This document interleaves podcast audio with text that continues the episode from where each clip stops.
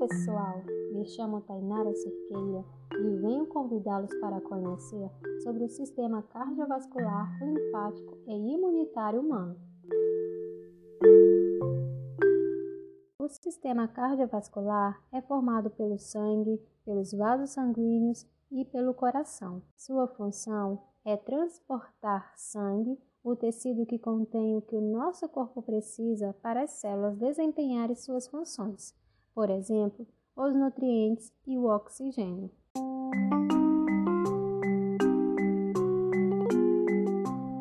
A condução do sangue é realizada pelos vasos sanguíneos, cujos principais tipos são as veias, os vasos capilares e a artéria.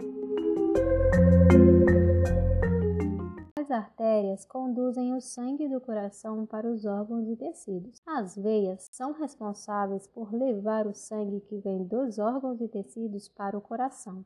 Os vasos capilares são responsáveis pelas trocas gasosas, transformando o sangue arterial em sangue venoso, rico em gás carbônico.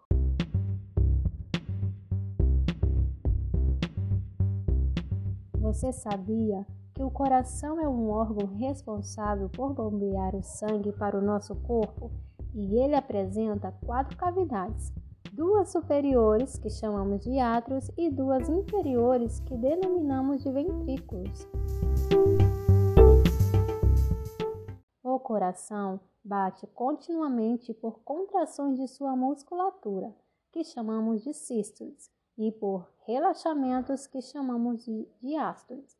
Este conjunto de movimentos, de forma alternada e sequencial, é denominada de ciclo cardíaco.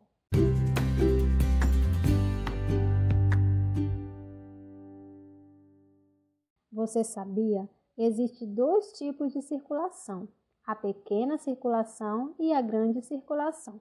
Na pequena circulação, o sangue é transportado do coração para os pulmões e dos pulmões para o coração. Já a grande circulação, o sangue sai do coração para as células do corpo e das células do corpo retorna ao coração.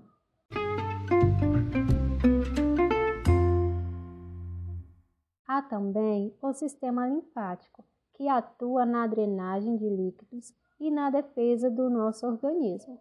Existe também o sistema imunitário, que é constituído de estruturas e células de defesa destacando os glóbulos brancos, que têm a função de proteger o nosso corpo de agentes estranhos, atuando então como sistema de defesa junto com os órgãos linfáticos. E toda essa proteção nos dá imunidade.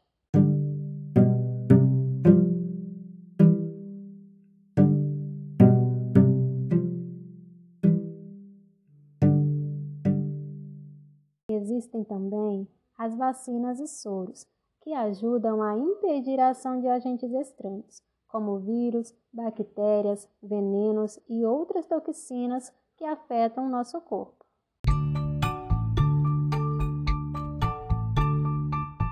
Então é isso, pessoal. Conhecemos então um pouco sobre o sistema cardiovascular, linfático e imunitário humano. Até a próxima, pessoal!